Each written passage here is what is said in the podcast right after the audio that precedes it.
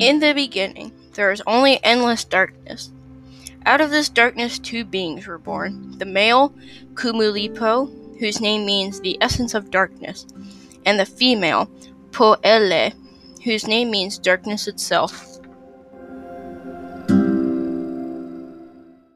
These two created all the creatures of the total darkness the shellfish that live at the very bottom of the ocean floor, the plants that grow during the dark of night, and the grubs that burrow in the earth. As these creatures were born, the darkness became slightly lighter. The first beings gave birth to the male, Pouliuli, whose name means deep darkness, and the female, Powehi Wehi, whose name means darkness with a little light. This couple created all the creatures of the almost darkness. They created the fish that swim in the deep sea and the land creatures that live almost in darkness. These dark creatures had offspring, and with every new life, the deep darkness of this world got a little lighter.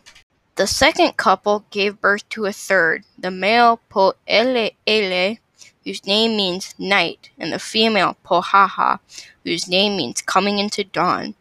These two created the creatures of the darkness near dawn the insects that fly by night, the caterpillars, the grasshoppers, and a large egg. The egg hatched into thousands of birds.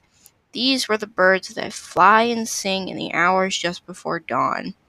The fish, the bird, and the insects all had offspring, each new creature added some light to the darkness until it was getting closer to light we have in the hours before dawn.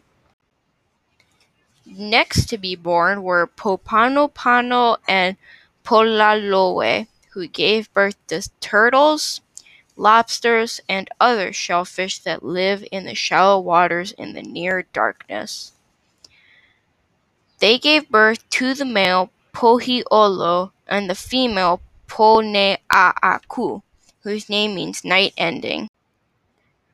They produced the rat Piloel and Kamapua'a the pig, both creatures of day and night. By this time it was almost dawn and the earth was already buzzing with the life from so many creations. These two created the first dawn, and light finally came into the world. The first man, Ki'i, and the first woman, La'ila'i, were born. They were both dark, since they were born just at dawn. The first man and the first woman had many children. With each generation, their skins became lighter and lighter until they became the color they are now.